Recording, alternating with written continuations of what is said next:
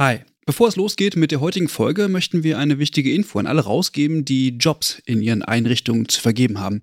Denn ab sofort kannst du deine Stellenanzeige hier bei uns im Podcast platzieren. Wir finden das besser als Werbung, weil unsere treuen Hörenden damit Hinweise auf tolle Jobangebote bekommen und Unternehmen diesen Podcast nutzen können, um genau die Zielgruppe zu erreichen. Und wir nerven nicht mit Inhalten, die niemand hören will. Also eigentlich eine Win-Win-Win-Situation. Wenn du also eine Stellenanzeige hast, am besten natürlich für akademisch Pflegende, dann schreib uns eine Mail an hallo@übergabe.de. Übergabe hier mit UE. Wir veröffentlichen dann die Anzeige hier mit den relevanten Infos. Wir freuen uns auf deine Mail und wünschen viel Spaß mit der heutigen Folge.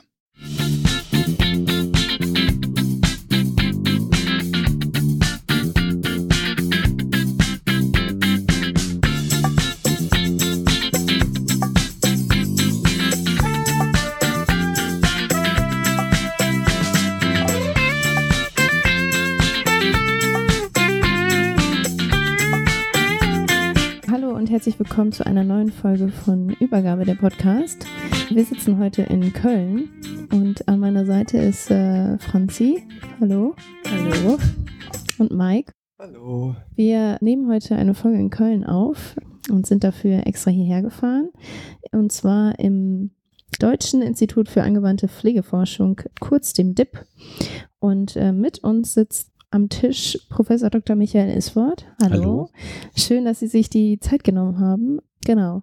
Mag einer von euch einmal oder möchten Sie sich selber vorstellen? Ja, das so ein bisschen ich, was äh, zu sich sagen? Das kann ich gerne machen. Ich bin aus dem Jahrgang 70 und das erklärt schon oder das gibt schon einen Hinweis darauf, dass ich äh, wie viele Männer meines sozusagen Alters in die Pflege äh, reingerutscht bin über den Zivildienst. Ich habe in Köln im Krankenhaus Zivildienst gemacht und äh, fand das enorm spannend, fand die Pflege wirklich äh, sehr aufregend und habe dann äh, nach dem Zivildienst eine Ausbildung angeschlossen, habe dann ein paar Jahre auf einer interdisziplinären disziplinären Intensivstation gearbeitet, dann angefangen, äh, Unterrichte zu machen an einer Krankenpflegeschule. Und äh, das waren so die, die Anfänge der Akademisierung, wo es darum ging, äh, wenn man jetzt in diesen Lehrerbereich einsteigen möchte, macht man jetzt eine Fachweiterbildung als Unterrichtspfleger oder geht man an eine Hochschule, die sich damals dann neu gegründet hatten. Und ähm, so bin ich im, im ersten Studiengang hier in Köln, habe ich studiert, Pflegepädagogik und habe dann über verschiedenste Stationen mich weiterqualifiziert. Ich habe in Witten dann bei Sabine Bartolomajczyk promoviert und bin jetzt seit zehn Jahren auch wieder an der Hochschule, wo ich ursprünglich als Student mal war. Ich bin bei mir im Kollegium derjenige, der am längsten in der Hochschule ist. Ich habe sie mich von Anfang an verfolgt in allen Stationen als äh, als Studierender, als äh, ja als als Hilfskraft und später dann äh, als Professor. Okay. Äh, jetzt sitzen wir ja hier am, am DIP. Können Sie auch noch mal kurz erzählen, was, was das überhaupt ist? Also was das Institut macht? Ja, wir sind eine Forschungseinrichtung, die sich vor 20 Jahren gegründet hat. Also vor, vor 20 Jahren auch mit dem Aufbau von, von Pflege und Pflegestudiengängen verbunden, weil es dann natürlich darum ging zu sagen, wenn wir Pflege lehren wollen an Hochschulen, dann müssen wir irgendwie auch eigene Beiträge dazu bringen und müssen eben auch forschen. Und äh, das war so die Gründungsidee vom, vom Institut. Und es haben sich damals halt verschiedene Hochschulen zusammengetan, auch verschiedene Verbände, die sich mit angeschlossen haben. Und so wurde das DIP aus der Taufe gehoben. Und mittlerweile sind wir seit 20 Jahren in diesem Sektor tätig, machen ganz viel Projekte, ähm, ganz viel Befragungen, äh, ganz viel Entwicklungsarbeit in der Pflege, versuchen das zu evaluieren und stellen auch, und das ist glaube ich eine Besonderheit einerseits, äh, sehr viel unserer Materialien äh, kostenlos zur Verfügung. Also wir haben keinen keinen Auftrag, Gelder zu generieren, sondern wir geben das, was wir einwerben, auch sofort wieder aus, geben also auch viel an Wissen in, in die Community wieder rein und versuchen über diesen Weg äh, letzten Endes Beiträge für die Pflegeentwicklung zu geben. Wir gehen auch in die Politikberatung, wir äußern uns auch politisch. Das ist für ein Forschungsinstitut recht unüblich, mhm. weil sich die meisten sehr zurückhalten mit ihren Meinungen. Das tun wir nicht und mhm. ähm, denken, dass wir von da aus versuchen, mit, mit äh, unseren Möglichkeiten und mit den Methoden der Pflege eine Stimme zu geben. Ja. Ich habe nachgelesen und auf der Internetseite steht, dass seit der Gründung des DIPS wurden insgesamt mehr als 120 Projekte mit einem Gesamtvolumen von rund 13 Millionen Euro bearbeitet. Das ist ja schon eine ganz schöne Menge, finde ich. Ja, das äh, ist eine ganz schöne Menge, das stimmt, aber es ist eine ganze Menge Arbeit, Ja, ja, genau. ähm, dieses Also- Geld äh, irgendwo herzukriegen. Ich meine jetzt auch nicht in Bezug auf das Geld, sondern in Bezug auf 120, 120 Projekte. Ja, ja, Also, das ist, das ist auch, das erklärt sich aber auch dadurch, dass wir hier tatsächlich eben mit mehreren Leuten aktiv sind, auch mit drei Lehrstuhlinhabern insgesamt und darüber alle Projekte, die wir irgendwo sehen oder auf die wir uns bewerben, die bündeln wir immer am Institut. Also das heißt, von uns macht keiner nebenbei irgendwelche anderen Projekte, sondern wir bündeln alles, was wir, was wir machen können, bündeln wir über diesen Verein. Wir sind als, als eingetragener Verein aktiv und versuchen eben über diesen Weg auch die Mittel zur Verfügung zu stellen, damit wir Mhm. eben auch Mitarbeiter beschäftigen können. ne? Wir haben insgesamt jetzt momentan sind wir 19 Leute hier am Institut und versuchen da eben auch den Mitarbeitern immer eine Perspektive zu geben, dass wir sie möglichst lange halten können. Mhm. Sie haben ja in, in ganz vielen Projekten mitgearbeitet. Können Sie so ein bisschen Themenschwerpunkte nennen oder ist es äh, schwierig? Also Nee, es gibt, äh, also das Institut selber hat im Prinzip drei große Linien. Das sind bei uns die Abteilungen. Das eine wird äh, von der Kollegin Hundenborn äh, geleitet, die Abteilung. Die beschäftigt sich sehr stark mit Pflegebildungsfragen. Die Frau Hundenborn hat jetzt auch die Ausbildungs- und Prüfungsverordnung mitgemacht, hat hier für Nordrhein-Westfalen vorher Landescurricula mitentwickelt und ist im Bereich der Pflegedidaktik und der, der Pflegelehre letzten Endes so eine der, der Galionsfiguren in Deutschland. Wir haben einen zweiten starken Schwerpunkt, der beschäftigt sich primär mit Prävention, Pflegeprävention. Präventive Hausbesuche ist da ein, ein Stichwort. Das heißt, wir haben sehr viele Projekte im Bereich der präventiven Hausbesuche gemacht. Und meine Abteilung beschäftigt sich stark mit dem, mit der Pflege als Beruf. Also das heißt, ich mache einerseits viele Umfragen mhm. unter Pflegenden, unter äh, Stationsleitungen, fragt nach der Situation der Pflege und analysiere auch für unterschiedliche Bundesländer die äh, Versorgungsstabilität oder eben Instabilität, muss man ja mittlerweile sagen, Mhm. die wir in der Pflege haben. Also das heißt, wir haben schon so unterschiedliche Linien und da hat so jeder von uns, der so eine Abteilung leitet, auch seinen eigenen Arbeitsschwerpunkt. okay. Ähm, was mich noch interessieren würde, wir hatten im Vorfeld schon darüber gesprochen und Sie haben gesagt, dass Sie halt auch immer Projekte einwerben müssen, um Gelder zu akquirieren und sozusagen keine, ja, kein, keine Grundfinanzierung erhalten. Würden Sie sich das wünschen? Also wäre das etwas, wenn, also wir sehen ja hier in Deutschland, dass enormer Bedarf eigentlich für die Pflegeforschung besteht, ähm, um auch die Gesundheitsversorgung zu optimieren und so weiter und so fort. Wäre das etwas, was wünschenswert wäre für das äh, DIP? Also ich glaube, aus der Situation oder aus der, aus der Organisation heraus ist sowas natürlich, einerseits hat es den Reiz, dass man dann eben äh, bestimmte Dinge konsequent und auch mit einem längeren Atem verfolgen kann. Also wenn man ins Projektgeschäft oder im Projektgeschäft tätig ist, so wie wir das sind, dann geht es immer darum, welche Ausschreibungen macht das äh, äh, Forschungsministerium, welche Ausschreibungen gibt es bei den Krankenkassen, welche Themen äh, bewegen andere und man kommt eben nicht so gut rein mit seinen eigenen Themen. Das ist der Nachteil dabei. Der Vorteil dabei ist natürlich, wir sind komplett unabhängig. Also das heißt, eine äh, Grundfinanzierung von welcher Seite aus auch immer bedeutet auch immer eine Form von Abhängigkeit und damit bedienst du, ob du es willst oder nicht, auch sofort wieder ähm, äh, die Interessen anderer. Also denn, da muss man sehr genau hingucken, wer könnte äh, sozusagen auch Grundförderer sein und äh, sowas könnte natürlich im Idealfall ist es eine unabhängige Stiftung, die irgendwie Gelder zur Verfügung stellt, aber äh, es ist schwierig, wenn man jetzt zum Beispiel Landesmittel hat als landesgefördertes Institut, dann muss man natürlich auch die Themen bearbeiten, die einem dann vorgegeben werden. Also es hat so seine Stärken und seine Schwächen und wir haben mit den, ja, mit den finanziellen Schwächen und Risiken eines Organ einer Organisation, so wie wir sie aufgestellt sind, damit haben wir zu leben gelernt und machen das jetzt seit 20 Jahren eben ganz erfolgreich und hoffen, dass wir das auch weitermachen können. Bei so einem starken Fokus auf äh, Drittmittelfinanzierung. Der Fokus auf Drittmittelfinanzierung. Äh, wie erleben Sie so die Ausschreibungen, die ähm, in Bezug zur Pflege stattfinden? Also gibt es da Trends? Trends ist jetzt auch kein schönes Wort, aber gibt es da Trends, die sich so abzeichnen, wie zum Beispiel, dass die Projekte immer interdisziplinärer werden oder sowas? Was, was da, was ist da gerade so en vogue?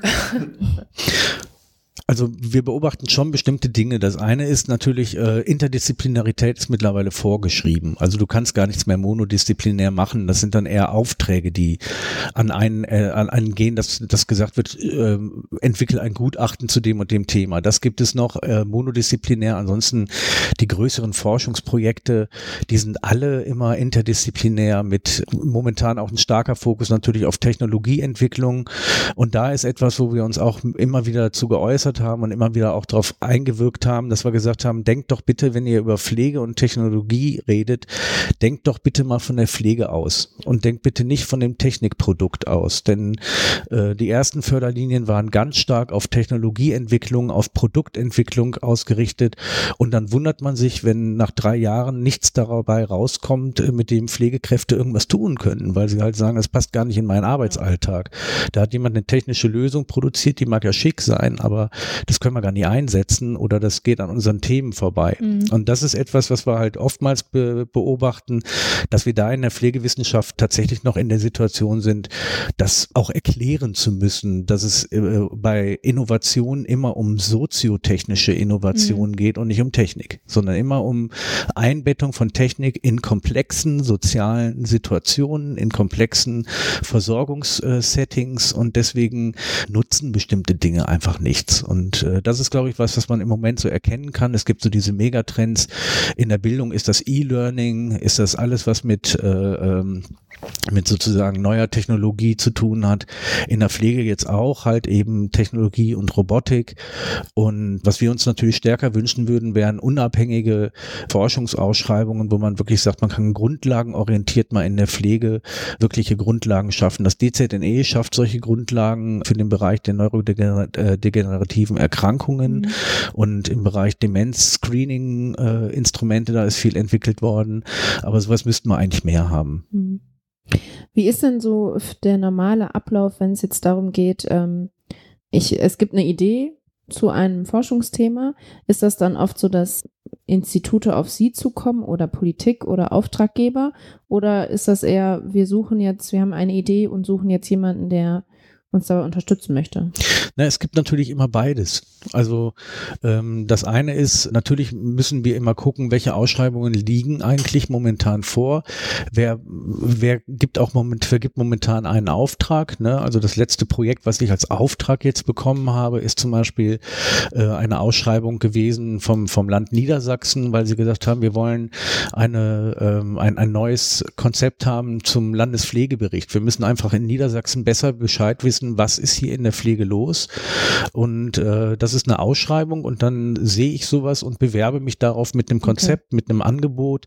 Ähm, das sind immer so 15, 20-seitige äh, ähm, Angebote sozusagen, äh, in denen die wissenschaftliche Methodik drin steht, in denen Zeitplan drin ist, ein Meilensteinplan, Finanzplan. Es gibt aber auch den anderen Bereich, dass wir halt Themen selber haben und sagen, jetzt müssen wir gucken, ähm, wer könnte denn äh, letzten Endes da als Förderer in Frage kommen, der uns dabei unterstützt. Und das ist mhm. natürlich eigentlich die schwierigere Aufgabe. Ne? Denn das andere ist, da verhält man sich wie ein Handwerksbetrieb. Man guckt sich an, welche, welche Ausschreibungen sind da und dann versucht man sich zu überlegen, macht das Sinn? Und wenn ich dazu eine gute Idee habe, äh, habe ich die Zeit dazu, das entsprechend auch umzusetzen. Mhm. Also was sind denn zum Beispiel Förderer? Also wenn ich jetzt ein Thema habe, das ich irgendwie gerne weiter verfolgen möchte, was sind denn beispielhafte Förderer? Also wir haben äh, zehnmal hintereinander zum Beispiel das Pflegethermometer machen können. Das ist eine große Untersuchung, mit der wir versucht haben, eine ganz eklatante Datenlücke in der Pflege zu schließen. Also immer, wenn man konkrete Fragen an die Pflege hat, dann wird man in Deutschland sehr schnell sehen, die üblichen Statistiken geben das nicht her. Also ein kleines Beispiel, wir wissen einfach gar nicht, wie viele Intensivpflegende haben wir in Deutschland. Eigentlich äh, absurd. ja. ja, also das ist äh, schlicht und ergreifend absurd. Wir haben eine Personaluntergrenzenverordnung, äh, wir wissen aber nicht, wie viele Pflegende haben wir. Und wenn man dann äh, reingeht und sagt, wir möchten aber wissen, was machen die dort eigentlich? Welche, was sind die Tätigkeitsfelder einer Intensivpflegekraft? Dann muss man das selber befragen. Und sowas haben wir zum Beispiel im Rahmen von einem Pflegethermometer gemacht oder das große Themenfeld demenzsensible Krankenhäuser. Wo stehen wir da eigentlich, um da eine Übersicht zu haben? Was müssen wir entwickeln? Wo wird was schon umgesetzt? Umgesetzt, wo wird was noch nicht umgesetzt, diese Themenbereiche. Und das wurde immer mit, äh, mit Hilfe der B. Braun Stiftung zum Beispiel gefördert. Und mhm. da war es so, dass eine klassische Förderung, also das heißt, der Förderer gibt uns Finanzmittel, um das zu realisieren, redet aber nicht rein. Also das okay. ist was ganz Wichtiges. Das heißt, wir haben das hundertprozentige Recht und auch die hundertprozentige Möglichkeit, das genau mit den Methoden, mit den Fragen zu machen, die wir haben wollen, weil ansonsten äh, hat man natürlich eine Interessenskollision. Wenn da jetzt irgendjemand äh, ankommt und sagt, wir wollen aber das aus der und der Perspektive haben, dann hast du schon wieder, musst du das irgendwie vermitteln. Was ist das Interesse des, des Förderers und was ist das eigene Interesse? Ne? Mhm. Und äh, das ist ein Beispiel, die Robert Bosch Stiftung hat über viele Jahre in der Pflege wirklich maßgeblich Entwicklungen angestoßen, äh, angefangen mit äh, Personenentwicklung. Also viele der Professoren, die heute unterwegs sind, sind Stipendiaten der Robert Bosch Stiftung gewesen. Und die Robert Bosch Stiftung hat viele Förderlinien äh, auch entsprechend äh, mit auf den Weg gebracht. Wenn wir uns andere Themenfelder angucken, mit dem ich auch unterwegs bin, mittel- und osteuropäische Haushaltshilfen, da hat die Hans-Böckler-Stiftung zum Beispiel viele, viele Studien zu äh, gefördert. Also das wären jetzt so klassische Förderer, ne? wo wir Schwierigkeiten mit hätten oder was wir, wo wir im Moment noch keinen Kontakt zu haben. Das ist sowas wie Pharmafirmen, weil natürlich in aller Regel in der Pflege immer für die Pharmafirmen das Problem ist, am Ende kommt dabei raus, wir können viele Dinge auch ohne Medikamente lösen.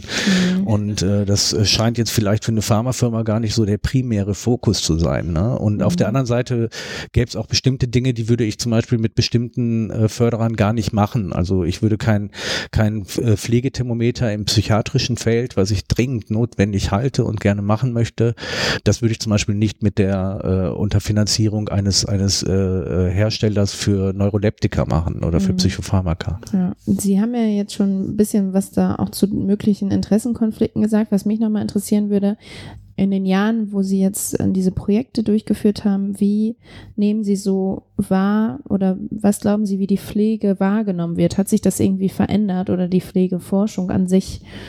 Weil das ist ja noch eine relativ junge Wissenschaft im Vergleich zu anderen Wissenschaften. Können Sie da so was zu sagen? Also ich sehe schon, ich habe jetzt einen, einen, Blick von ungefähr 30 Jahren auf die Pflege. Also das heißt, ich bin seit 30 Jahren in diesem Sektor tätig und äh, da sieht man dann, also mit, mit so einer Zeitspanne sieht man schon wahnsinnige Entwicklungen. Also mhm. wenn ich an unsere ersten Tagungen denke, die ersten Kongresse, ähm, wie sahen die Folien aus, was waren das für Themen? Also die Argumente haben sich verändert, die internationale Vernetzung hat sich radikal verändert. Äh, wir erleben das auch von den Medien, gibt es mittlerweile natürlich klar das Wissen, dass sie wie sich äh, zu Pflegefragen auch an Institute der Pflegewissenschaft und der Forschung wenden können. Das war vor 15 oder vor 20 Jahren noch anders. Da wurden die Ärzte gefragt, wenn es um, um Pflegethemen äh, ging und das hat sich radikal geändert. Also das, mhm. ich glaube schon oder man sieht es auch an vielen anderen Stellen. Ähm, die einzelnen Landesministerien haben angefangen, äh, Pflegewissenschaftler einzustellen und bauen eigene Abteilungen auf und, und rekrutieren rekrutieren Leute. Also da ist eine ganze Menge passiert. Also da bin mhm. ich, gehöre ich nicht zu den Pessimisten, zu den Kulturpessimisten, die sagen, das ist alles ganz schrecklich und da macht, das äh, geht nicht. Ich glaube, es geht nicht schnell. Das ist der Punkt. Und ob es einem selber immer schnell genug geht, das ist nochmal eine dritte Frage. Mhm. Aber insgesamt hat sich enorm was verändert. Okay, ja. Ja, das glaube ich auch. Müsste es schneller gehen in Anbetracht der derzeitigen Situation um die Pflege? Dass sich das schneller entwickelt äh, und vielleicht auch mehr Unterstützung von Seiten der Politik und mehr finanzielle Mittel zur Verfügung gestellt werden? Oder ist es eigentlich so okay, wie es bisher ist? Kann es schneller gehen? Also haben wir, haben wir auch die personellen Ressourcen, dass es schneller gehen kann, wenn es schneller gehen sollte? Also ich glaube, das eine bedingt ja das andere. Das heißt, ohne finanzielle Ressourcen kannst du nichts aufbauen. Also das heißt, wenn wir in die Akademisierung reingucken, dann müssen wir uns natürlich äh, äh, schon anschauen, was passiert da in den Ländern oder was passiert eben nicht in den Ländern. Und das könnte natürlich schneller gehen. Dazu müsste aber in den Wissenschaftsministerien klarer Fokus sein, zu sagen, wir wollen in diesen Bereichen ähm, etwas entwickeln. Und das haben, glaube ich, wirklich noch nicht alle verstanden, dass du neue Konzepte nicht entwickelst, indem du einfach sagst, du stellst eine Hilfskraft an. Ne? Also wir brauchen beides. Wir brauchen Hände, wir brauchen aber auch dringend Köpfe und die müssen entwickelt werden. Und deswegen könnte es natürlich an der Stelle äh, schneller gehen. Die Frage, hätten wir dann genug, da haben wir genug Mittelbau, genug Personal, genug Leute? Ich glaube, das sieht man ja an der Hochschullandschaft, wie schwierig das ist, Stellen zu besetzen, wie schwierig das ist, äh, Leute zu rekrutieren. Das ist in der, in der Forschung nicht äh, viel einfacher als woanders auch. Aber äh, wie gesagt, also ich glaube nicht, dass das der Punkt ist.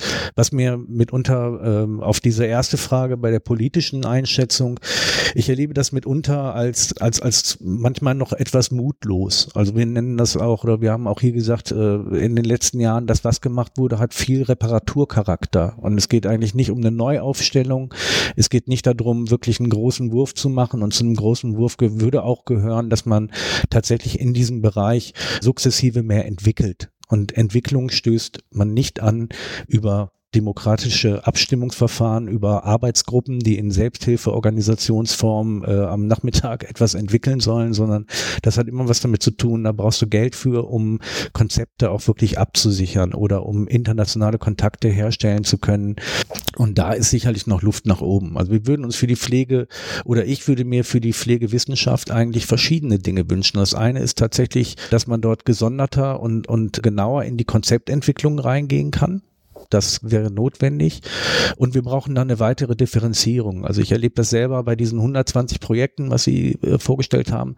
Das ist im, im gesamten pflegerischen Feld. Jetzt ist es aber so, ich komme ursprünglich eigentlich eher mit dem Fokus Krankenhaus und mit dem Fokus Intensivversorgung. Das ist äh, mein pflegerisches Gebiet gewesen, in dem ich mich ganz gut auskenne.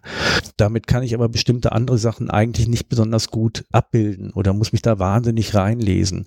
Und wir bräuchten eigentlich eine viel größere größere Aufsplittung und eine viel größere Differenzierung noch und eine, eine Spezialisierung. Also ich hoffe, dass wir in zehn Jahren irgendwie ein, ein eigenes Institut haben äh, für psychiatrische Pflegeversorgung und für psychiatrische Pflegeforschung, denn das können nicht die bestehenden Institute alle irgendwie noch mitmachen. Glauben Sie, dass es für die Entwicklung der Pflegewissenschaft gut ist, dass auch zurzeit an großen Universitäten immer mehr Lehrstühle eingerichtet werden und dass es nicht nur mehr auf der, also es gab schon immer ein paar Universitäten natürlich, wo es einen Lehrstuhl gab, aber dass es nicht nur auf der Ebene der Fach, oder was heißt nicht nur, aber ähm, auf der Fachhochschulebene bleibt, sondern auch, dass zum Beispiel jetzt die Uni Köln, äh, äh Uni Köln nachzieht und ja, Freiburg ja auch. Also ich glaube, das ist auf jeden Fall ein gutes Signal wenn sich denn daraus etwas entwickelt, was hinterher auch eine Tragfähigkeit hat. Das ist immer das Entscheidende. Das Entscheidende ist nicht die Frage, an welchem Ort ist das, sondern das Entscheidende ist, was kann an diesem Ort realisiert werden. Ne? Also wenn wir die Unikliniken uns zum Beispiel angucken, dann muss man sagen, ähm, da würde ich mir natürlich wünschen, dass dort viel mehr Leute angestellt werden, dass dort viel mehr Stellen entstehen, dass dort vor allen Dingen dann auch das stattfindet, was man klinische Forschung nennen könnte. Ne? Denn das haben wir in, in Deutschland fast gar nicht. Also wenn wir uns die Institute angucken, angucken, dann haben wir in einem, in einem relativ geringen Umfang tatsächlich richtig klinische Studien zu einzelnen Pflegetechniken, zu Maßnahmen, zu Möglichkeiten. Äh, wir haben viel im Bereich der äh, übergeordneten Versorgungskonzepte und so. Da passiert eigentlich mehr als, als in dem anderen Bereich. Aber ich glaube, das hat wahrscheinlich die Kollegin Siersch bei eurem letzten Podcast, wird das wahrscheinlich ähnlich einschätzen, dass wir in dem Bereich wirklich dringend Entwicklung brauchen.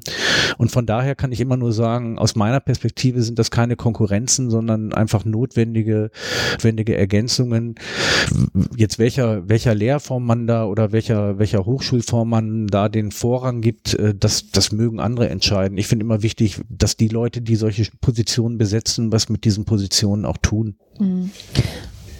Ich habe noch eine letzte Frage und zwar, wir schweifen ein bisschen ab und so, aber ähm, weil Sie gerade gesagt haben, dass man zurzeit eher aus der Pflegewissenschaft aufgrund der Rahmenbedingungen eher so Reparaturen vornimmt äh, an den Systemen, wenn ich sie richtig verstanden habe. Nee, die Politik. Oder die, die Politik. Die Politik nimmt Reparaturen okay. vor. Ne? Also das, das ist eher so die Frage, was, was hat da eigentlich stattgefunden, mhm. wenn wir mhm. uns angucken, was sind wirkliche neue Positionen, zum Beispiel in der konzertierten Aktion Pflege oder so, dann sehen wir, das sind alles bekannte Dinge. Mhm. So, also das heißt, da gibt's eben keine komplette Veränderung. Und wenn wir sagen würden, was braucht es in Zukunft, dann haben wir ja äh, unterschiedliche Sachen, die eigentlich vor Augen liegen. Ne? Wir wissen, dass die Hausarztversorgung in Zukunft nicht klappen wird. Punkt. Mhm. So Also wer soll irgendwie regionale Versorgung strukturieren, wenn das nicht zum Beispiel irgendwie Pflegekompetenzzentren, das hat jetzt eine Krankenkasse mit ins Spiel gebracht, ja, das, das erzählen wir seit über 15 Jahren, mhm.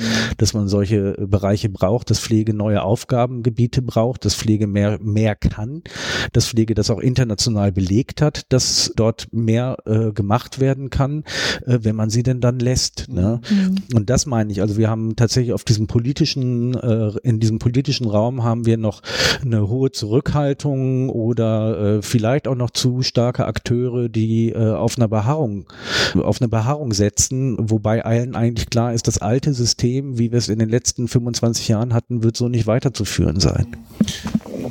Haben Sie eine Idee, wie wir vielleicht dahin kommen, also wie wir es schaffen könnten? Also wir haben ja das, wir haben das Wissen, äh, zurzeit, also die Pflegewissenschaft, die macht Vorschläge, die hat das Wissen, aber das Wissen in die Umsetzung zu bringen, beziehungsweise auch gegen oder nicht gegen, aber mit den politischen Entscheidern und Entscheiderinnen das auf den Weg zu bringen, ist ja die große Herausforderung, denke ich mal. Also wenn wir, wenn man beobachtet, es wird diskutiert über Krankenhausschließung und das ist ein unbequemes ähm, Thema für jeden Lokalpolitiker, weil er dann wieder mit den Stimmen kämpfen muss, die er dann verliert, wenn er das Krankenhaus schließt. Wie, wie können wir da irgendwie oder gibt es da eine Möglichkeit überhaupt aus der Wissenschaft heraus?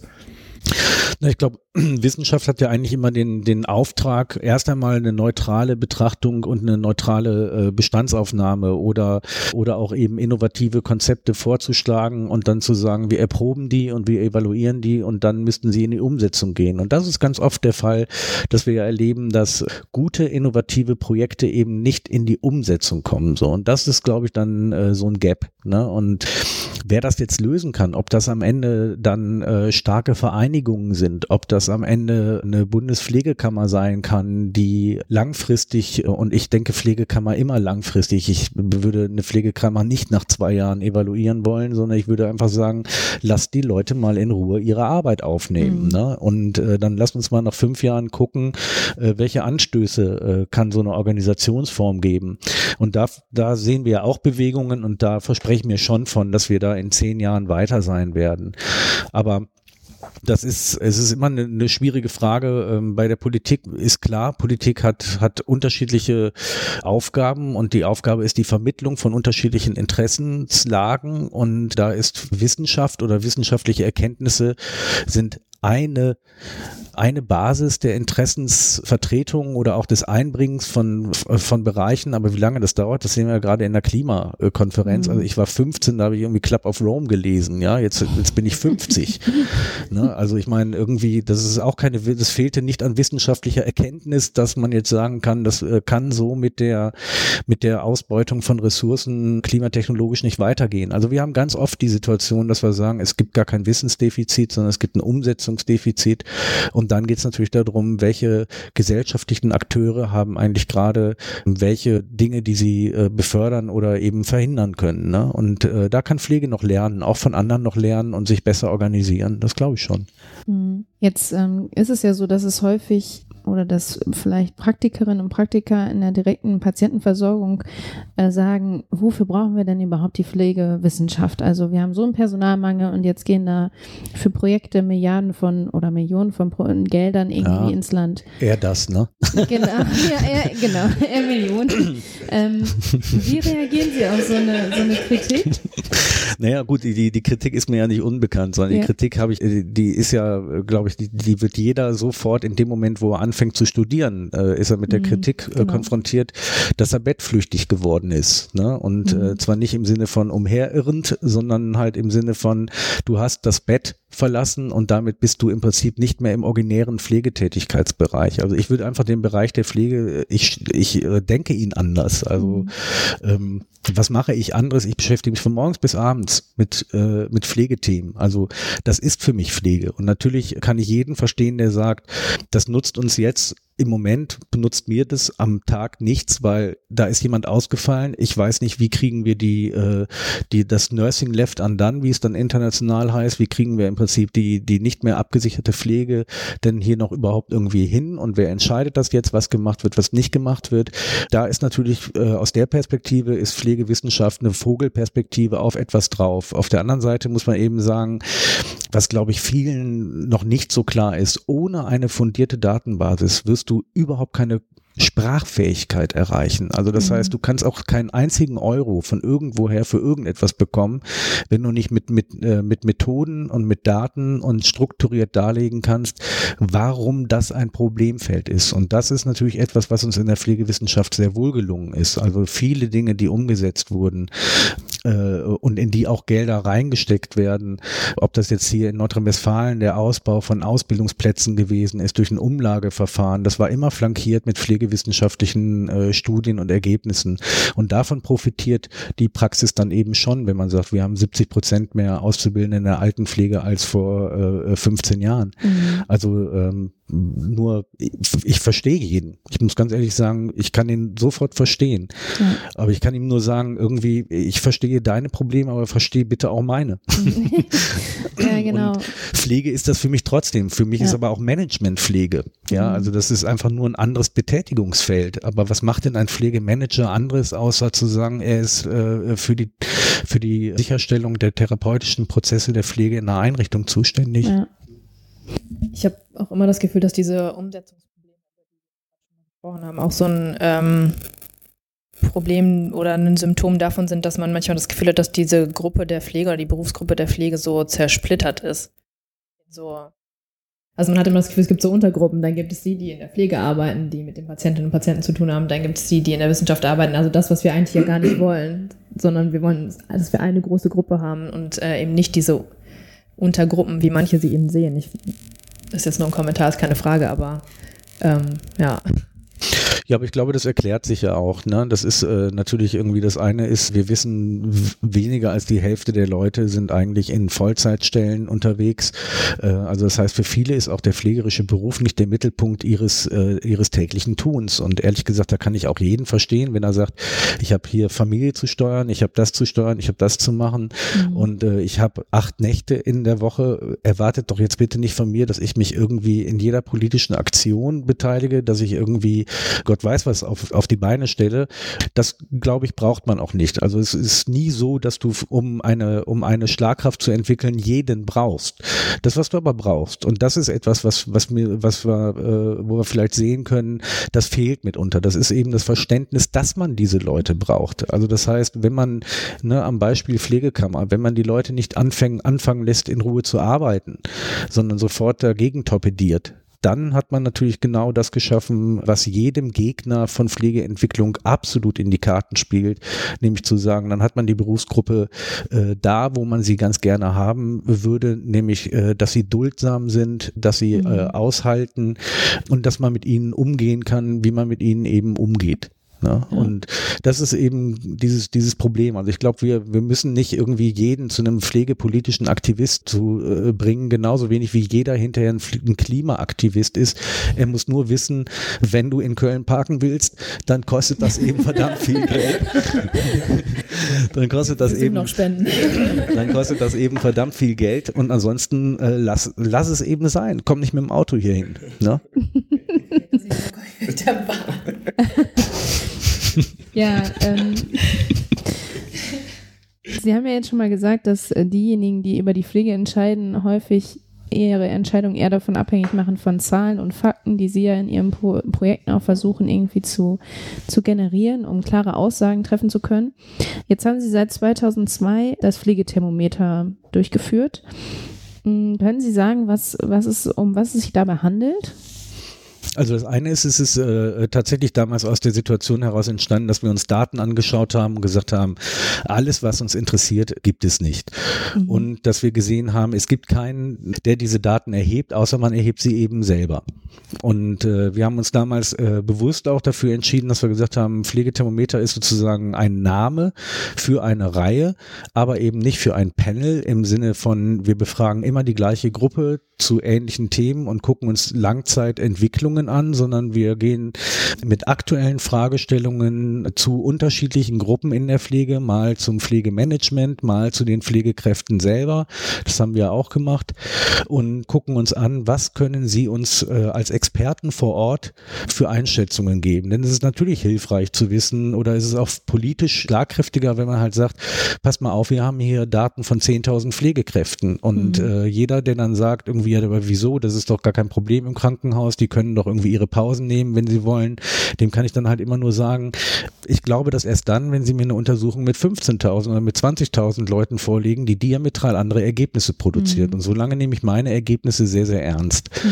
Also das war sozusagen der Ausgangspunkt dieses Pflegethermometers und deswegen wechseln auch die Themenfelder, weil wir halt sagen, wir müssen immer genau gucken, äh, wo passiert gerade was und wann macht es auch Sinn, in etwas reinzufragen. Das war natürlich das nach den PSGs, nach den Pflegestärkungsgesetzen war das äh, zum Beispiel äh, wichtig, ins ambulante Feld reinzugehen und zu mhm. gucken, was macht das da eigentlich? Ja. Und ähm, oder auch in die, in die teil- und vollstationären Einrichtungen reinzugucken. Oder als, als ich beschäftige mich seit, seit zehn Jahren schon mit dem Thema Demenz im Krankenhaus und äh, warum läuft das da so schleppend eigentlich? Und da nutzen wir so ein Pflegethermometer auch immer als eine Form der Intervention. Jeder Fragebogen ist auch eine Intervention. Er bringt die Leute dazu, über das Thema nachzudenken. Mhm. Und so versuchen wir diese Reihe zu nutzen und zu sagen, wir können damit Daten organisieren und wir können auf der anderen Seite auch sofort in einem Feld Signale setzen, das hier könnten wichtige Aspekte eurer Arbeit sein. Mhm. Ich habe äh, jetzt auch schon, ich mache mit Herrn Bücher viel zu Thema ambulante Pflege und habe mir da auch das eine Pflegethermometer angeschaut. Mm, und Sie befragen ja häufig oder nur Leitungskräfte? Nee, nicht nur. Nicht, nicht nur. Okay, nein, dann nein, war das haben. Das war bei dem genau, weil okay. das, das Problem ist schon, wenn man sich jetzt einfach mal von der Menge her anschaut, wir haben 14.000 mhm. Fragebögen losgeschickt. Ne? Also das muss man erstmal sich dann überlegen, was bedeutet das jetzt für den Versandservice und was bedeutet das an Kosten? Mhm mhm. die damit schon äh, sofort entstehen, wenn du 14.000 Fragebögen losschickst und was bedeutet das, wenn du sie hinterher auch noch auswerten musst. Ne? Ja. Wenn du jetzt sagst, irgendwie du schickst 1,2 Millionen Fragebögen an die Pflegekräfte los, dann ist das für uns nicht zu stemmen. Mhm, und ja. ähm, in anderen Bereichen haben wir das gemacht. Wir haben das äh, 2009 gemacht, da haben wir äh, das verteilt über die Schwester der Pfleger als Einleger, hatten wir einen Fragebogen da haben wir von rund 9000 äh, Pflegekräften oder auswertbare Fragebögen von 9000 Pflegekräften zurückbekommen. Also mhm. Also wir versuchen schon immer unterschiedlich zu schauen. Es sind nicht immer die Geschäftsführer oder die Leitungen. Bei den ambulanten Einrichtungen bot sich das an. Bei den Intensivstationen waren es die Stationsleitungen, mhm. die wir befragt ja. haben. Ne? Und äh, das sind natürlich die, die sehr genau sagen können, was ist bei meinem Team los, was ist mit meinen Kollegen, was ist mit unserer Patientensicherheit. Also auch das wechselt. Ne? Ja. Wie geht man denn eigentlich vor? Also wie, wie kommt man auf die Fragestellung, die man untersuchen möchte beim Fie äh, Fieberthermometer, Pflegethermometer und äh, auch ähm, ja, wie erhebt man dann die Daten? Also wie kommt man an diese Daten heran und wo weiß man, dass man da einen Fragebogen hinschicken kann und so weiter und so fort? Also wie wäre da der Ablauf? Naja, der Ablauf ist, dass wir in aller Regel natürlich, wir sind ja selber wahnsinnig viel unterwegs auf Kongressen. Das heißt, du kriegst irgendwie die aktuellen Themen in aller Regel ganz gut mit wir kriegen auch Anrufe und dadurch, dass wir alle mit äh, Studierenden zu tun haben, kriegen wir auch die Inputs äh, von den Studierenden, die dann eben sagen, das und das wäre äh, aus meiner Perspektive einfach mal wichtig und wir gucken immer, wo sind auch gerade zum Beispiel, wo haben sich Rahmenbedingungen verändert ne? und siehe jetzt Personaluntergrenzen, das schreit eigentlich danach, dass man sagt, das muss doch mal irgendjemand bitte kontrollieren, ob das zu irgendetwas geführt hat, außer zu Dokumentation einer Untergrenze. Ne? Also haben wir dort wirklich Entlastung des Personals erfahren, ja oder nein? Das sind alles so dann aktuelle Fragen. Das, was man dann macht, ist natürlich, man operationalisiert diese Fragen. Das machen wir halt eben jetzt seit 20 Jahren, dass wir einen ganz guten Überblick haben, wie müssen Fragen so geschrieben sein und so gefragt werden, dass sie auch beantwortbar sind für unterschiedliche Gruppen von Leuten. Was machst du hinterher mit den Ergebnissen? Und dann schreiben wir das Ganze, äh, müssen wir uns natürlich tatsächlich überlegen, wie ist der Zugang zum Feld. Bei den ambulanten Diensten kann man über, über unterschiedliche Adresslisten sozusagen gehen. Dann kannst du den ambulanten Pflegedienst anschreiben oder auch eine stationäre Altenpflegeeinrichtung oder den Pflegedirektor, Schrägstrich Direktorin eines Krankenhauses. Das kriegst du ganz gut hin. Was wir eben nicht haben bislang, ist die Möglichkeit, Pflegekräfte selber anzuschreiben. Das wird erst dann möglich sein, wenn wir überall Pflegekammern haben. Die Pflegekammern können das, die können ihre Mitglieder anschreiben. Das haben wir jetzt für Niedersachsen auch gemacht. Also da haben wir auch eine, eine Umfrage zum Thema Leiharbeit, Zeitarbeit unter Pflegekräften gemacht. Und das, äh, also die Themen sind eigentlich da und es gibt ganz viele Themen, die wir parallel bearbeiten müssten. Und dann versuchen wir das innerhalb von einer relativ kurzen Zeit zu stabilisieren, weil es natürlich auch für die Leute, die das dann interessiert oder die daran teilgenommen haben, wahnsinnig quälend ist, wenn sie halt sagen, da war doch mal ein Fragebogen und zwei Jahre später kommt derjenige mit mhm. den Ergebnissen raus. Das kannst du eigentlich nicht machen. Also das heißt, wir versuchen das dann innerhalb von neun Monaten äh, so wie ein gutes Kind auf die Welt zu bringen und äh, dann zu gucken, dass wir danach wieder ähm, versuchen, das auch in die Breite zu bringen. Ne? Und das führt dann auch dazu, dass wir halt versuchen, ähm, auch hier im Institut oder auch gerade in meiner Abteilung, also ich schreibe sehr gerne für, für die Zeitschriften, von denen ich weiß, dass sie von Pflegenden gelesen werden. Das ist mir dann auch an der Stelle nicht so wichtig. Ist das jetzt äh, in dem, in der, in der Währung einer Universität geht es um Peer-Reviewed äh, mhm. Journals und es geht um Punkte, um Impact-Faktoren und so weiter und so fort. Äh, mir ist eigentlich wichtiger, wird das im Feld wahrgenommen? Können Pflegekräfte mit den Ergebnissen was tun, können sie damit äh, in die Diskussion einsteigen und deswegen schreiben wir auch gerne für Zeitungen, von denen wir wissen, dass sie eine hohe Verbreitung haben. Und das sind eben primär nicht die wissenschaftlichen Zeitungen, das sind nicht die wissenschaftlichen Organe. Ja. Hat die Politik daran Interesse, dass sie das durchführen? Beziehungsweise warum fördert die Politik das nicht, sowas mal zu untersuchen, wie Belastung in Versorgungssettings ausschaut? Also das eine ist ja, äh, dass tatsächlich nicht zu jeder Reform eine flankierende Begleitforschung an, angedacht ist. Ich finde das auch mitunter merkwürdig, muss ich ganz ehrlich sagen. Oder es findet eben statt, aber wenn sie dann dann unter einer ministeriellen Führung ist, dann geht es genau darum, dass du halt wieder diese Unabhängigkeit nicht hast. Also das heißt, dann kann dir natürlich hinterher gesagt werden, naja, aber das wäre uns jetzt irgendwie nicht so recht, wenn sie in diese Richtung fragen. Also deswegen bieten sich gerade diese Dinge eigentlich so an, dass man sagt, je unabhängiger die betrachtet werden können und je neutraler da der Blick drauf ist, ne, das ist eher eine wissenschaftstheoretische Frage, kannst du Neutralität überhaupt irgendwie haben oder nicht als Wissenschaftler? Eher nein, aber du hast deine eigenen Ideen dazu und willst deine eigenen Themen befragen. Und deswegen glaube ich, ähm, ist das eher ergänzend, die, dass so etwas wie das Pflegethermometer äh, sehr wohl wahrgenommen wird und auch wirklich in den Ministerien gelesen wird. Das wissen wir. Also das kriegen wir auch mit, weil wir auch einzelne Anrufe aus Ministerien haben, die dann sagen, können Sie uns die und die Daten mal für uns, für mein Bundesland gesondert nochmal auswerten. So, das sind dann schon Rückfragen, die wir kriegen. Also das heißt, die, die äh, Verbreitung jetzt gerade auch mit solchen, mit solchen Untersuchungen oder auch wenn man sich das äh, durchliest, äh, Dokumente im Parlament oder so, da werden die Studien dann auch zitiert. Also da, mhm. da wird dann auch Bezug drauf genommen aufs Pflegethermometer. Und deswegen ist es tatsächlich für uns auch ein wichtiger, ein wichtiges Format. Ne? Mhm. Jetzt haben Sie nicht nur sich konzentriert auf deutschlandweite Befragungen, sondern auch auf regionale Daten, wie zum Beispiel die Landesberichterstattung in NRW für die Gesundheitsberufe. Warum ist das denn wichtig, auch so regionale Daten sich mal anzugucken? Auch in Bezug auf die Frage von den Politikerinnen und Politikern. Na, ich glaube, vor dieser Gesamtperspektive 50 Prozent oder bis 2050 wird sich die Anzahl der Pflegebedürftigen und auch der Demenzerkrankten verdoppeln.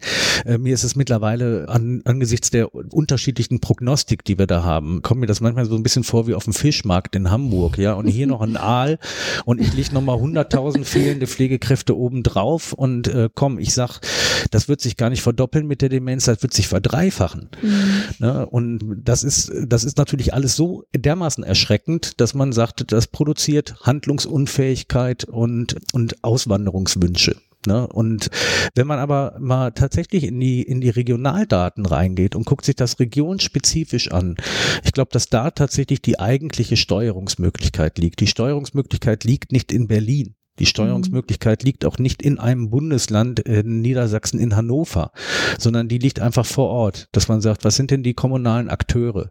Wer ist denn da? Wer macht denn Versorgung und was wissen die Leute über Versorgung?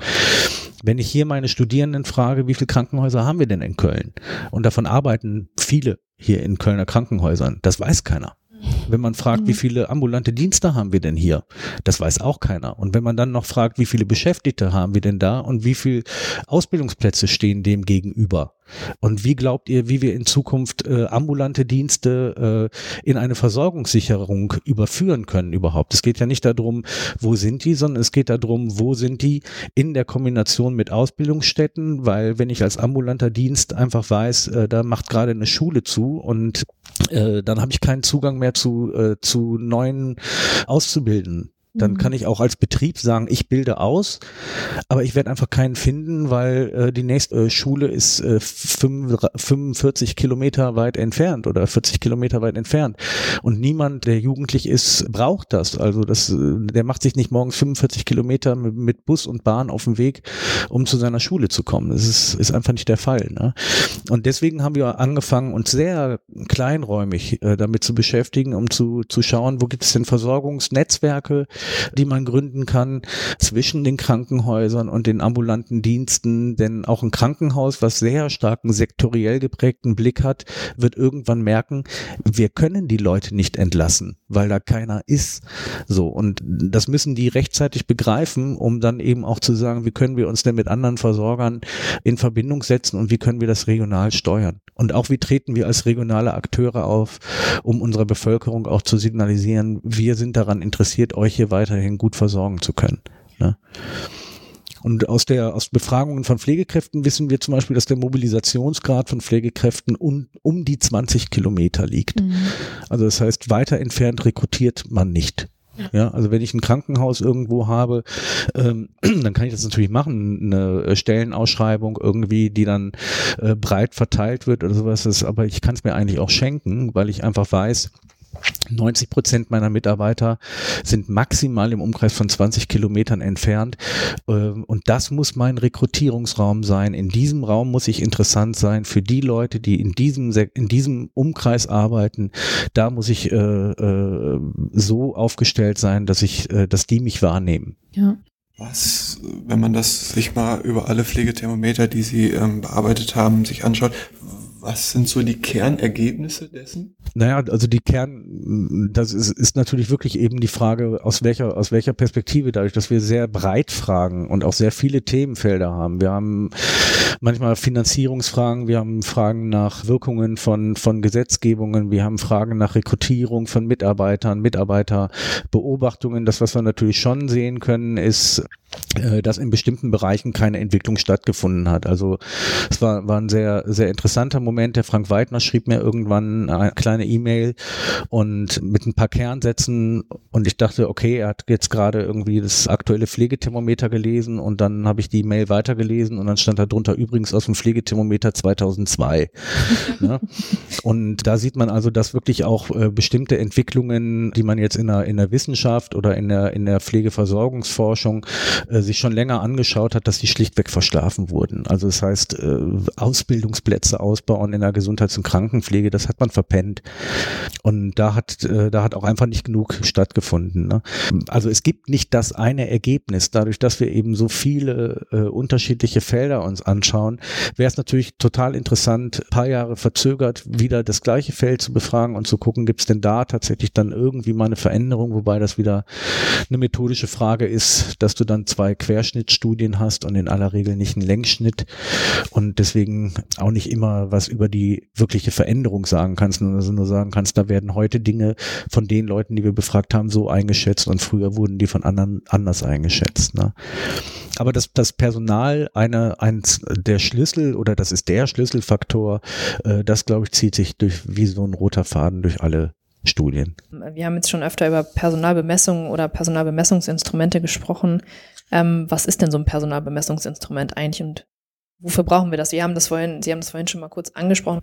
Ja, wir haben ja in der äh, Pflegewissenschaft eigentlich, äh, sage ich mal so um das Jahr 2008 herum, haben wir uns damit äh, viel stärker auseinandergesetzt als heute. Da gab es relativ viele, die sich äh, damit äh, beschäftigt haben, zu gucken, was sind denn Faktoren, die äh, Pflegeaufwand erklären? Was sind denn Faktoren, die die aufgewendete Pflegezeit erklären? Letzten Endes geht es ja darum zu sagen, nach was müsste man steuern und wie müsste eigentlich Versorgung oder wie müsste man eine angemessene Versorgung sichern? Und das ist natürlich die, das ist der heilige Gral, irgendwie dazu eine, eine vernünftige Erklärung zu finden und zu sagen, sind es die Patientenzustände, die sind es aber nicht alleine, sondern es hat auch was mit den Wissensbeständen der Pflegenden zu tun. Das hat was mit den, auch mit den Erfordernissen der Einrichtungen zu tun, mit den Umgebungsfaktoren. Also es gibt ganz viele Dinge, die auf so etwas wie aufgewendete Zeit einwirken. Und das, was man sagen kann, ist, dass wir natürlich von der, von der Finanzierungsseite aus ein relativ komplexes Verteilungssystem haben im Krankenhaus. Nämlich, dass man die Zustände des Patienten abbildet über die Erkrankungen und über die Schweregrade und über die ICDs mit den äh, Komplexitäten und Komorbiditäten.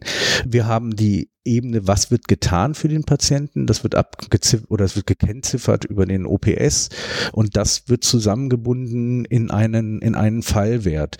Wenn wir jetzt uns angucken, was ist mit der Pflege, also diese DRG-Idee, die kommt aus den 80er Jahren und ist dann so in den 90er Jahren äh, letzten Endes äh, relativ groß geworden und dann ja auch in Deutschland umgesetzt worden. Das ist ein relativ modernes Verteilungs- und Bemessungsverfahren. Da kann man jetzt zu stehen, wie man will, aber die Logik des Aufbaus ist, dass man sagt, was wird getan und warum wird etwas getan. Es wird also begründet und es wird gemessen, welche Leistungen erfolgen. Wenn wir uns jetzt angucken, was passiert jetzt gerade in der Pflege, dann sehen wir, da werden Untergrenzen benannt. Und Untergrenzen heißen natürlich Köpfe gegen Köpfe zählen. Also das heißt, äh, ich gucke mir an, wie viele Menschen liegen da und dann sage ich, wie viele Pflegekräfte sollen da liegen. Das ist ein Verteilungsmechanismus, der ist intellektuell auf der Ebene der 50er Jahre, weil wir zu dem Zeitpunkt Zeitpunkt äh, DKG-Anhaltszahlen hatten. Also das heißt, da werden jetzt gerade in der Pflege oder für die Pflege bestimmte Dinge gemacht oder eingezogen, die eigentlich nicht, äh, nicht State of the Art sind, schlicht und ergreifend gegen die Logik und gegen die, gegen die notwendigen Entwicklungen sind.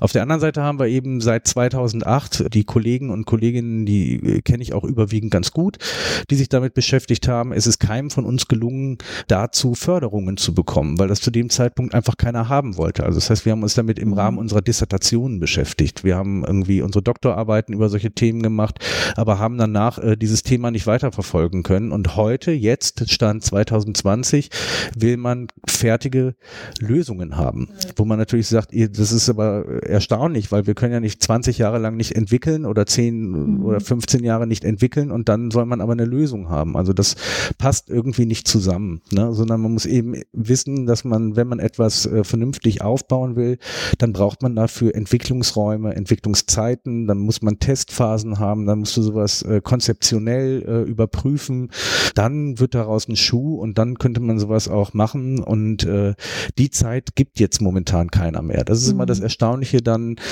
es wird eine Lösung gebraucht, also wird irgendwie was umgesetzt. Ne? Ja. Und da habe ich meine Fragezeichen dran, ob das äh, der glückliche Weg ist. Auf der anderen Seite muss man eben sagen, der andere unglückliche Weg heißt, alle wieder fünf Jahre lang zu vertrösten. Und ich glaube, die Personaluntergrenzen sind Ausdruck dessen, dass es ein politisches Misstrauen gegenüber den Klinikbetreibern und Krankenhäusern gegeben hat, die immer wieder gesagt haben, wir lösen das selber. Und man hat mhm. irgendwann gemerkt, die lösen gar nichts selber. Also aus sich selbst heraus hat kein Krankenhaus Interesse daran, eine Pflegekraft einzustellen. Das ist für sie immer eine zwingende Notwendigkeit, um irgendwie was zu machen. Und äh, in der Intensivpflege haben wir das ja äh, auch ganz gut darstellen können mit dem Thermometer, unter mhm. welchen Belastungen die Leute arbeiten und dass sie auch wirklich sagen, es gibt hier Sicherheitsrisiken.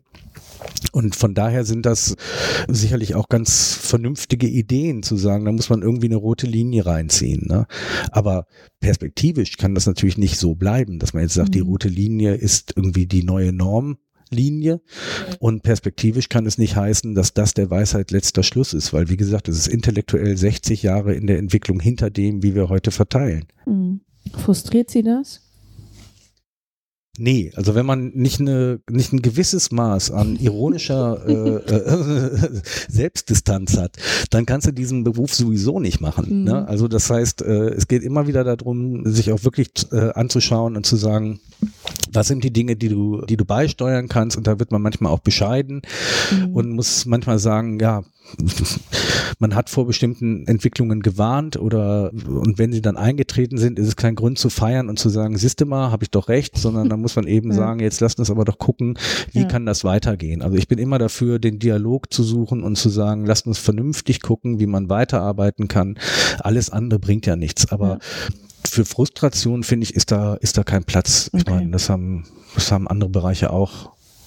Darf ich noch kurz was zum Thema Personalbemessung fragen? Ja, ich wollte auch was dazu fragen. Ja, dann Ladies first, würde ich sagen. Ja. ähm, jetzt ist es ja so, dass es im Januar eine äh, die PPR 2.0 äh, zum Thema wurde, nachdem die CAP beschlossen hat, da muss, muss was getan werden. Da wurde die Staubschicht einmal äh, runtergepustet. Was, was äh, steckt dahinter, hinter dieser PPR 2.0? Können Sie da was zu sagen?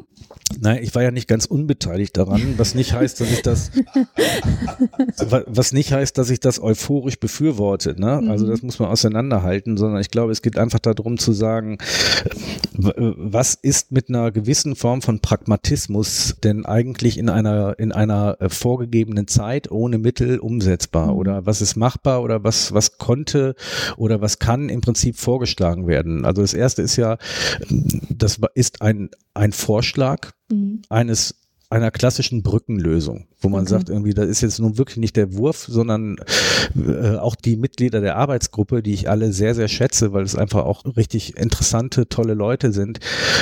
Keiner von denen hat, hat gesagt, dass das jetzt der, dass das jetzt die, das, das Nonplusultra der Entwicklung ist, sondern wir haben von Anfang an gesagt, eigentlich würden wir was anderes uns wünschen. So. Und dann mhm. fängst du an und guckst dir an.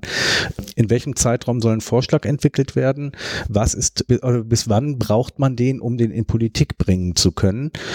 Und die zweite Frage dann, mit welchen Mitteln? Das ist wie so häufig in der Pflege. Es gibt keine Mittel dafür. Also triffst du dich, wie ich das immer liebevoll nenne, meine Selbsthilfegruppe und äh, äh, triffst dich und, und diskutierst es zusammen durch und dann guckst du halt, was kann damit äh, gemacht werden und wo kannst du wenigstens versuchen, Akzente zu setzen und Innovationen reinzubringen. Und einer für mich wichtigen, ein, ein wichtiger Aspekt war zu sagen, dass wir diese Bedarfsseite über die, über die, über die Fähigkeiten der Patienten damit reinbringen bringen müssen. Also mhm. das heißt, dass es nicht sein kann, dass man eine PPR einfach wiederbelebt und nur über Tätigkeiten geht und ja. nur, nur darlegt im Prinzip, welche, welche Tätigkeit wird von der Pflegekraft durchgeführt und das führt zu einer Höherstufung, sondern eben, dass man sich anguckt, welche Fähigkeiten sind vorhanden, beziehungsweise mit welchen Instrumenten kann man jetzt Funktionsstörungen sich anschauen und wie kann man die dann hinterher auch mit, mit in ein solches System reinbringen. Ne? Mhm. Ne? Aber es ist ganz klar konzeptioniert als Brückensystem, um zu sagen, solange man nichts anderes hat, könnte man das einsetzen. Das obliegt mir ja nicht und unsere mhm. Arbeitsgruppe auch nicht. Also es ist jetzt nicht so, dass die Arbeitsgruppe da die Fantasie hat, wir hätten jetzt die Macht dazu, sondern mhm. das ist ein, das ist ein Entwicklungsvorschlag und der wird sozusagen als Gegenvorschlag zu diesen Personaluntergrenzen geführt, weil gesagt wird, die Personaluntergrenzen, das wissen wir, führen auf jeden Fall zu Unter-, Über- und Fehlversorgung und zwar zeitgleich. Okay. So, also was ist da eine Alternative, die vernünft, die vernünftig sein könnte und die vielleicht im Feld auch äh, innerhalb von relativ kurzer Zeit akzeptiert und umgesetzt werden könnte. Für alles andere brauchen wir Entwicklung. Ja. Ganz klar. Also das heißt, da musste sofort parallel sagen, fünf, sechs Jahre und zwar nicht irgendwie eine halbe wissenschaftliche Mitarbeiterstelle irgendwo, sondern entweder nimmt man da Geld in die Hand und will das äh, tatsächlich aufstellen oder man lässt es. Ja. ja. Glauben Sie oder sind Sie davon überzeugt, dass so etwas Komplexes wie eine pflegerische Versorgung, die gekoppelt an den pflegerischen Bedarf des individuellen Menschen ist, sich in umrechnen lässt in Personalanforderungen zur Versorgung oder ob da nicht der pragmatische Weg wäre, das 50er Jahre Denken, was Sie gerade so genannt haben, einfach auf das amerikanische Niveau hochzuheben und einfach zu sagen, ja, ja. 4 zu 1, 3 zu 2 oder was auch immer. Wäre das nicht eigentlich ein gangbarer Weg? Also es wird wahrscheinlich, nur kurz als Einhake, also Natürlich können wir sagen 4 zu 1 oder 3 zu 1 oder was auch immer. Es würde hinterher am Personal fehlen. Aber wäre das nicht eher das Treffendere? Das ist eine absolut berechtigte Frage und letzten Endes geht es ja auch darum, genau diesen, diesen pragmatischen Weg zu gehen und die PPR ist davon ja nicht wahnsinnig weit entfernt. Ne? Also das heißt, es ist, äh, die PPR ist Pragmatik auf einem anderen Niveau als 1 zu 4 zu machen. Ne? Also, denn äh, da braucht man jetzt keine großartigen wissenschaftlichen Studien zu, um zu sagen, ist das haltbar oder zu was führt das oder so, sondern äh, oder ne, die, immer die Frage danach, wie valide ist das denn? Da muss man natürlich sagen, das ist normativ gesetzt, das hat, entzieht sich der Frage nach Validität. Ne? Also die braucht man gar nicht zu stellen. Ne? Das ist, ist eine Setzung und eine Setzung ist immer eine, eine äh, konsensuale Vereinbarung. Ich teile Ihre Einschätzung. Äh, die Frage ist aber eben für die Einrichtungen, wie werden diese Relationszahlen eingesetzt. Und ich erlebe das momentan auch gerade in der, in, in der Intensivszene ähm, sehr unterschiedlich. Also es gibt auch Kliniken, die sagen eben, da wird diese Untergrenze, die ja eigentlich heißt, how low can you go? Das ist mhm. ja nicht optimale Versorgung, super, äh, super Atmosphäre und alle können ganz in Ruhe kritische äh, Patienten begleiten, sondern da geht es ja um die Frage irgendwie, was darf da nicht unterschritten werden? Und in vielen Einrichtungen ist es momentan so, dass die Pflegedienstleitungen und auch dass die Stationsleitungen ein Legitimationsproblem kriegen, wenn sie oberhalb dieser Grenzen liegen, ja. weil es halt heißt, das müssen wir nicht finanzieren, warum sollten wir es dann tun? Und wenn man sagt, Leute, das ist eine Untergrenze, da steht nichts von Maximum, so, also die Frage 1 zu 4, 1 zu 3, 1 zu 2 klärst du genauso wenig über Empirie, ist auch eine Vereinbarung. Ne? Die Amerikaner sind tatsächlich mit ihrem Acuity-Rating-System absolute Meister der Pragmatik und stellen sich in vielen Dingen nicht das deutsche Nachdenken, nicht dem deutschen Nachdenkertum, äh, um alles erstmal zu durchdringen und nochmal sich äh, äh, die einzelnen Worte anzuschauen und äh, äh, semantische Kongresse oder linguistische Kongresse darüber abzuhalten, ob man das jetzt so nennen darf oder so.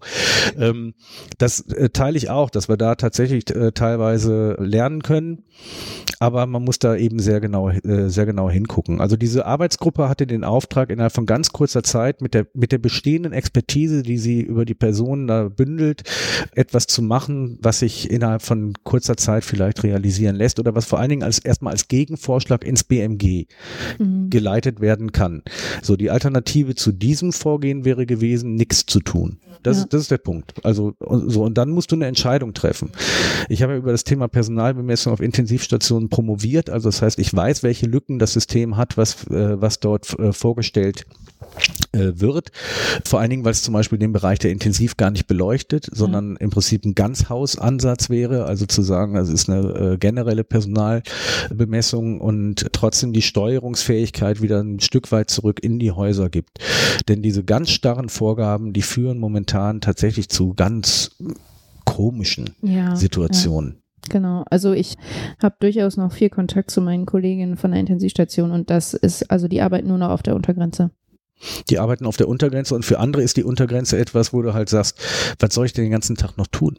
Also, weil es mhm. ist ja nicht mal mehr definiert, was ist eine Intensivstation. Mhm. Ne? Wir haben das ja im Pflegethermometer ähm, uns angeschaut und dann hast du natürlich irgendwie Zentren, die machen mittlerweile äh, Lungenflügel getrennte Beatmungen. Da hast du drei, vier Leute, die parallel eine, eine extrakorporale Membranoxygenierung haben und dann hast du eine andere Intensivstation, die machen keine Hämodialyse und die machen gar nichts und äh, die haben, oder was heißt, die machen gar nichts, sondern die haben halt eine, irgendwie drei oder vier Beatmungsbetten. Das kannst du jetzt aber nicht wirklich miteinander vergleichen vergleichen. Was die, mhm. was die, die Pflegekräfte dort zu managen haben, zu überblicken haben, kannst du nicht miteinander vergleichen und äh, das fließt da alles nicht mit ein. Also mhm. das heißt, genau diese Strukturunterschiede, die sind ein Problem. Und ja.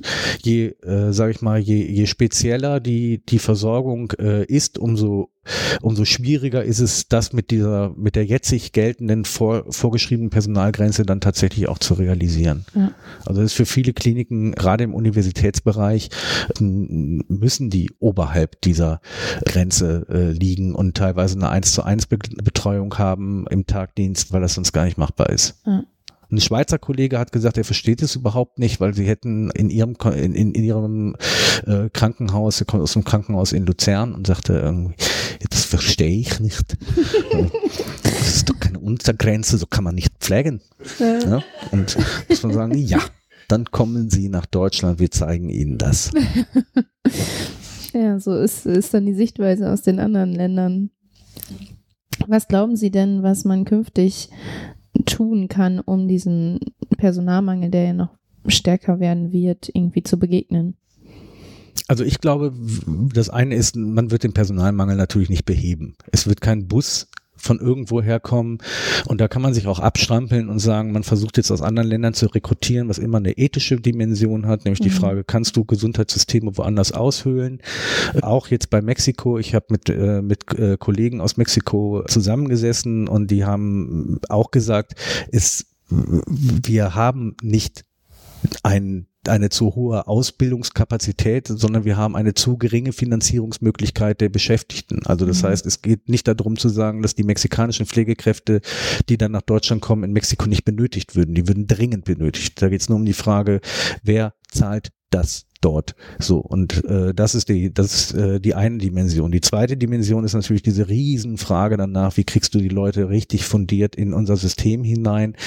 Und die dritte Frage ist, warum sollten sie in Deutschland bleiben?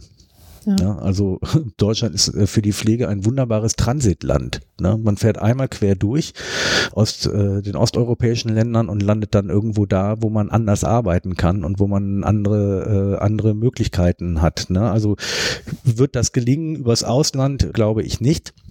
Das heißt, wir werden uns an dem Personalmangel und an auch eine, eine, an einer Arbeit an dem Mangel werden wir uns abarbeiten und das wird ein bisschen die Sisyphus-Arbeit sein. Das heißt, du rollst den Stein immer wieder nach oben mhm. und musst ihn dir neu angucken und dann rollt er wieder runter und dann musst du fragen, nimmst du eine andere Seite und versuchst es wieder. Was kann man dem entgegensetzen? Dem kann man eigentlich natürlich nur Qualifikation, Qualifikation, Qualifikation entgegensetzen. Das heißt, wir warnen vor jeder Dequalifizierung und vor jeder kompletten Dequalifizierung der Pflege, weil du den, den Problembereich der komplexen Versorgung nicht löst, wenn du einfach sagst, da gibt's aber äh, bestimmte soziale Gruppen oder bestimmte in andere Bereiche nicht vermittelbare Gruppen. Das, glaube ich, äh, wird, wird so nicht funktionieren. Was, glaube ich, in die Politik dringend hinein muss, ist zu sagen, es gibt doch überhaupt gar keinen Sektor, von dem man weiß, dass er von Technologisierung und Digitalisierung nahezu unbetroffen sein wird. Also das heißt, wenn es um die Umwandlung dieser Gesellschaft geht, dann muss man sich natürlich die Elemente oder die Sektoren angucken, in denen Beschäftigung entwickelt werden kann. Mir fällt keiner ein, der besser ist als der, als der pflegerische mhm. und, und soziale Bereich. Also das heißt, das zu, zu koppeln, nicht mehr an Gesundheitsfragen, sondern an Wirtschaft und an Arbeits zent, äh, zentrale Fragestellung. Das erscheint mir wichtig, weil es wirklich darum geht, jeder Job, der hier geschaffen wird, ist sozialversicherungspflichtig auf Dauer abgesichert. Das ist eine hundertprozentige Jobgarantie. Das ist nicht verlagerbar ins Ausland. Also das heißt, du kannst nicht die Produktionsstätte Gesundheit irgendwie äh, auslagern mhm. nach China oder nach Tschechien oder sonst wohin. Du wirst auch nicht alle Menschen mit Demenz äh, nach Bulgarien exportieren. Also äh, ältere Menschen mit Versorgungsbedarfen werden auch kein Exportschlager Lager. Das heißt, das ist ein Riesenbereich, in dem man mhm. wirklich sagen kann, wenn Tausende von Leuten Arbeitsstellen verlieren werden oder in, oder für bestimmte Berufe eben gar keine Notwendigkeit mehr besteht, ja, dann lass doch gucken, wie viele von denen oder welche Anteile könnten wir in der Pflege denn tatsächlich aufbauen. Aber dafür mhm. braucht es tatsächlich eben eine Aufbaustruktur. Und das geht ein bisschen zurück zu dem, was Sie vorhin gesagt haben. Haben wir dann genug Leute? Ne? Also da muss man eben dann auch Kapazitäten schaffen, um zu sagen, man kann ausbilden, wir haben genug Lehrer, wir können auch Studienplätze anbieten, äh, dazu brauchen wir genug Leute mit einer Promotion und da ist natürlich noch was zu tun. Und die mhm.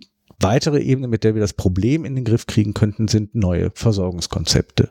Ne? Alles, was in den letzten Jahren auch diskutiert wurde, ist richtig. Quartiersentwicklung, kommunale Versorgungszentren äh, sich anzuschauen, kommunal die, die Versorgung äh, zu strukturieren und über Care und Case Management zu arbeiten. All das ist vernünftig, erscheint richtig und sollte man, äh, sollte man tun. Denn in diesen sektoriell getrennten und institutionalisierten Bereichen werden wir das alleine so nicht wuppen. Und ja. wir werden uns über Skillmix unterhalten müssen und müssen ja. fragen, wie viele Leute brauchst du mit welcher Expertise für welche Tätigkeit.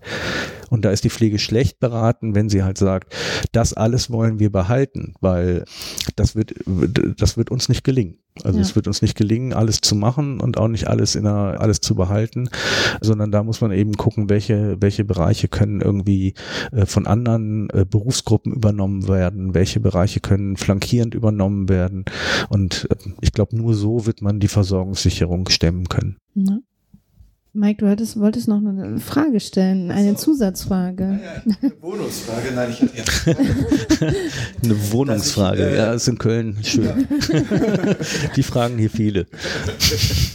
ähm, genau, ich wollte mal fragen nach den äh, demenzsensiblen Krankenhäusern. Sie haben ja gerade schon gesagt, Sie haben sich schon sehr lange damit beschäftigt. Jetzt äh, steht noch die Evaluation dazu an.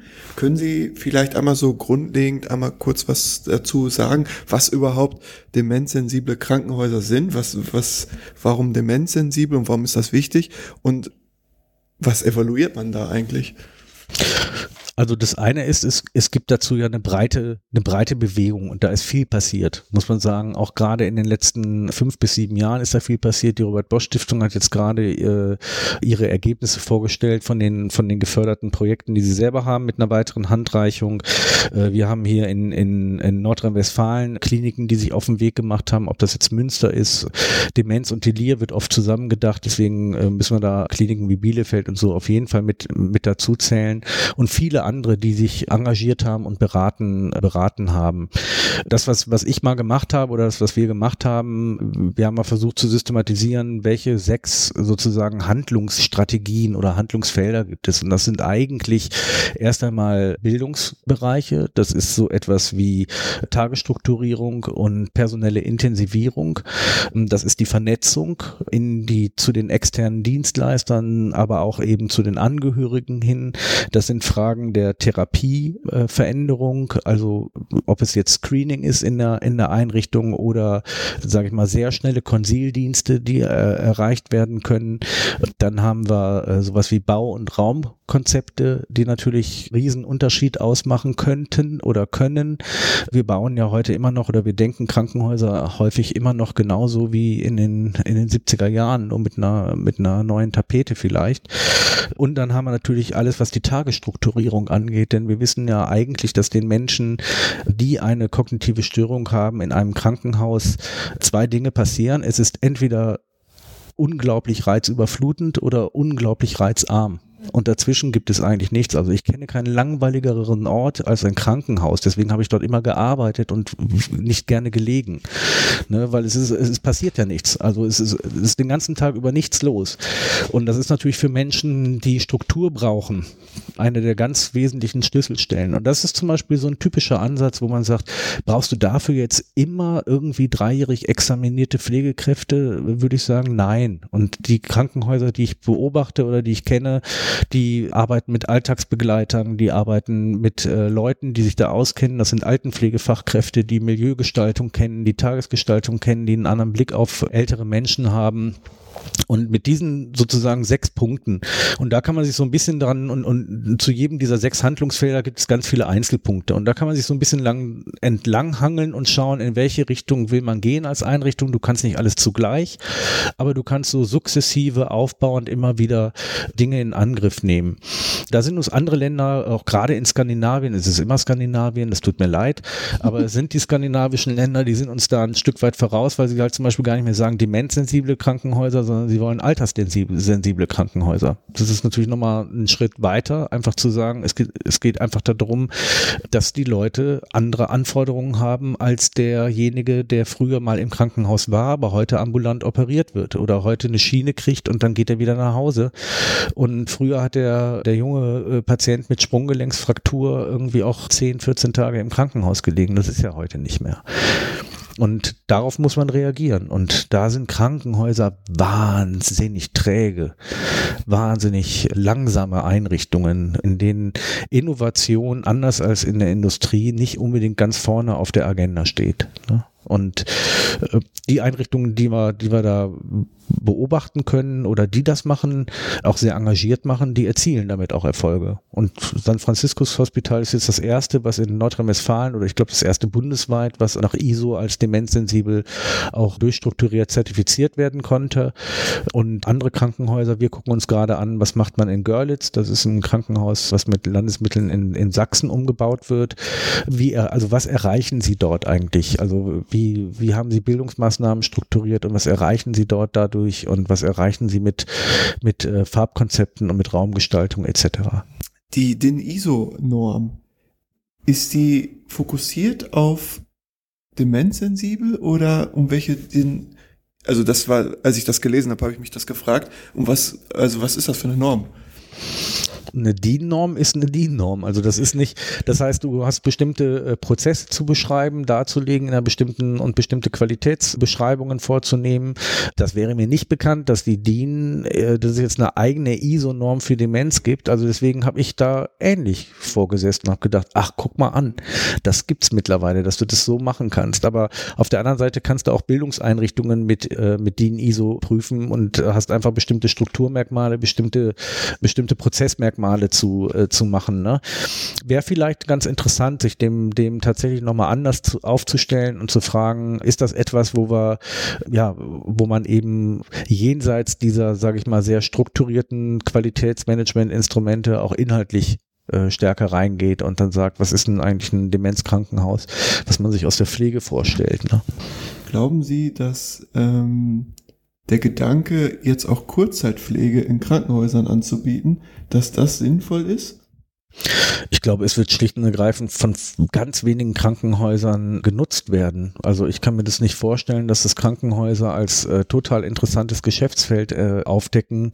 Und Anlass zur, zur Skepsis gibt mir eigentlich, wenn wir uns anschauen, wie lange hat das gebraucht, bis man geriatrische Stationen in Krankenhäusern etablieren konnte, weil man auch äh, eigentlich gar kein Personal am Anfang hatte, was gesagt hat, ich will mit genau diesen Patienten zusammenarbeiten. Das ist genau das, was mich interessiert.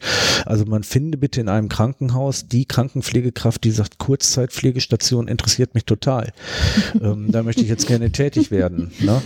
Angesichts einer Personalnot in allen anderen Bereichen auch. Also es ist ja nicht mehr so, dass du heute irgendwie sagen kannst, ich kann mir aussuchen, wohin ich mein Personal setze, sondern es ist ja als Leitungskraft genau andersrum. Das Personal sagt dir, ich äh, nehme sie in die engere Auswahl, ob ich bei ihnen arbeiten möchte, aber nur unter der Bedingung, dass ich auf den und den Fachbereich mit der und der meiner Interessenslage orientierten Ausrichtung komme. Und das kann ich mir im Moment noch nicht vorstellen, dass das so ein, also es wird kein Ruck durch Deutschland gehen, was die Kurzzeitpflege angeht. Ähm, das, das kann ich mir so nicht vorstellen. Ja, ich glaube, das waren ganz viele Punkte. Das, äh, vielen Dank, dass Sie sich die Zeit genommen haben. Bitte, bitte, gerne. Wir haben Einblick bekommen in die Arbeit vom DIP. Äh, haben Sie im Moment Stellen offen? Können sich, können sich unsere Hörenden bewerben? Äh, Gerade aktuell nicht. Wenn wir Stellen. ja, das, aber das erklärt sich ja aus der Logik, was ich vorhin gesagt habe. Wir haben vielfach äh, Mitarbeiter, die schon sehr lange da arbeiten. Ja. Das heißt, man wechselt dann eher den, den Projektbereich, als dass wir halt äh, hier am Stück dauernd neue Stellen hätten mhm. oder sowas, sondern okay. wir wollen eher die Mitarbeiter, die da sind, in ihrer Entwicklung fördern, in ihrer Expertisen, Ausbau äh, fördern. Und äh, wenn wir aktuell Stellen haben, dann äh, haben wir das immer auf unserer Homepage stehen. Also das heißt, wir schreiben das nicht großartig in die Zeitschriften rein oder sowas, sondern dann sieht man das auf der Homepage. Das ist www.dip.de. Und äh, da kann man sich gerne einen Einblick nochmal verschaffen, auch in unsere Arbeit, in unsere Arbeitsfelder oder auch in die konkreten Projekte. Ja. Ja, sehr gut. Das packen wir auch in die Shownotes mit rein. Dann bedanken wir uns natürlich wieder bei unseren ganzen Hörenden. Ihr könnt uns gerne ein Feedback dalassen. Äh, konstruktive Kritik und alle andere Kritik ist immer erwünscht. Dazu einfach über unsere Social Media Kanäle oder über unsere Homepage direkt unter der Folge könnt ihr Kommentare hinterlassen. Genau, und weiterhin besteht die Möglichkeit, dass ihr eure Stimme dem Podcast verleiht und der Pflege. Dazu gibt es einen Button auf unserer Homepage, da könnt ihr einfach eure Stimme einsprechen und der Welt eure Message dalassen. Dann bedanken wir uns und äh, ja, sagen danke Tschüss. auch. Hallo, mein Name ist Elke. Ich bin 49 Jahre alt und mache derzeit die Ausbildung zur Altenpflegefachkraft. Ich habe dieses Jahr Examen und freue mich riesig darauf, diesen Schritt gemacht zu haben und hoffe, dass ich ihn auch erfolgreich zu Ende gehen werde. Meine Stimme hier soll für die Auszubildenden sein. Natürlich gehört die Stimme in die Öffentlichkeit für die Pflegefachkräfte aber ohne die Auszubildenden gibt es bald keine Pflegefachkräfte mehr. Und die Auszubildenden sollten geschützt werden, gut behandelt werden, gefördert und gefordert werden. Das ist leider nicht immer der Fall. Daher erhebe ich hier meine Stimme für die Auszubildenden in der Pflege. Wir sollten auch Gehör finden und nicht untergehen in diesen schlechten Rahmenbedingungen heute. Wir sind die Zukunft der Pflege. Deswegen hier meine Stimme für uns Auszubildenden. Ich habe einen kleinen Blog auf Facebook. Gute Ausbildung, gute Pflege. Weil ich denke, das brauchen wir. Wenn wir eine gute Ausbildung haben, dann kommen auch gute Pflegefachkräfte raus.